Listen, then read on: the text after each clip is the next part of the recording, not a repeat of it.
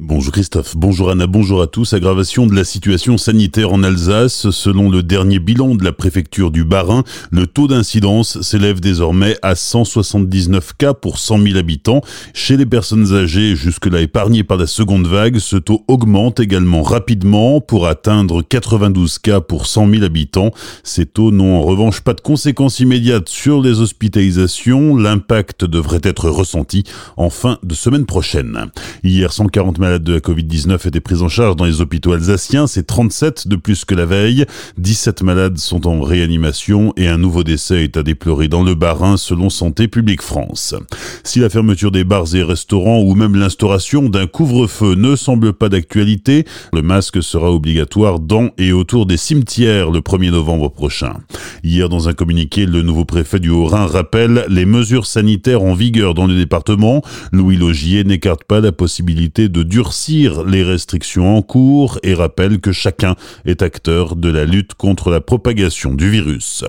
Au déconfinement, les pistes cyclables temporaires ont fleuri un peu partout en France pour permettre aux personnes de se mettre plus facilement au vélo. À Colmar également, de nouveaux axes ont été créés sur le boulevard du Champ de Mars et sur le boulevard Saint-Pierre, mais leur disposition n'est pas optimale, si bien qu'il a été décidé de les rendre permanentes, mais d'une autre manière. C'est ce que nous explique Frédéric Hilbert adjoint à la ville de Colmar en charge de la mobilité douce et urbaine et des déplacements à vélo. Ce qu'on souhaite, c'est réaliser euh, des aménagements comme euh, ailleurs à Colmar ça a été réalisé et notamment là euh, ça va être dans la continuité de la rue Schwendi. Donc avec une piste euh, à droite dans le sens de circulation et puis une piste sur la chaussée en contresens. Et donc la piste qui est actuellement sur le trottoir boulevard du Champ de Mars elle sera sur la chaussée. Aussi très important un contresens boulevard Saint-Pierre qui permettrait d'aller jusqu'au entre autres le lycée Bartholdi. Les gros problèmes au niveau de l'interconnexion c'est la traversée des voies ferrées. Ce sont des chantiers qui sont un peu plus importants. Il y a trois traversées qui posent vraiment problème. Il y a la rue d'Alkirch au niveau du pont des cheminots. Il y a le pont de la gare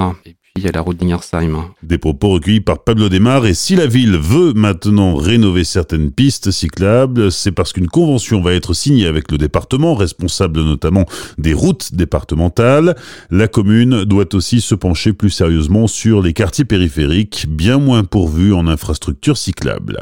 Une nouvelle présidente pour Célesta au Königsbourg Tourisme, la conseillère municipale de Célesta et vice-présidente de la communauté de communes en charge du tourisme, Clotilde Subtar, a été nommée il y a une quinzaine de jours. Pour elle, il faut trouver de nouveaux touristes et se réinventer. Il faut qu'on vise plus le tourisme individuel. Nous aurons plus de cars ni de groupes, malheureusement. Hein. Donc, euh, il faut vraiment qu'on essaye de faire venir sur notre territoire euh, des familles, euh, des couples, des seniors. Nous avons quatre grandes forces sur notre territoire. nous avons tout ce qui est côté nature, au niveau du RID, même voire du Grand RID. Hein. Nous avons le patrimoine culturel, les musées, au niveau de la ville de Célestat. Nous avons également euh, le massif, hein, donc avec euh, le Haut-Königsbourg, qui est une force, hein, parce que c'est un site qui est très connu, euh, la volerie des aigles, la montagne des singes également. Et nous avons aussi ben, le vignoble, parce que ça, la route des vins en Alsace, c'est bien réputé également. Donc ça, ce sont des forces qu'il va falloir qu'on fasse redécouvrir. Clotilde Subtar, au micro de Franquiel. Retrouvez l'intégralité de l'entretien sur azur-fm.com dans la rubrique podcast. Enfin, les festivités du 30e anniversaire des Matchores sont menacées, elles aussi, par le virus. L'association a déjà dû annuler l'après-midi de la Volksmusik prévue fin octobre. Même sort pour l'élection de la reine de Célestat en janvier.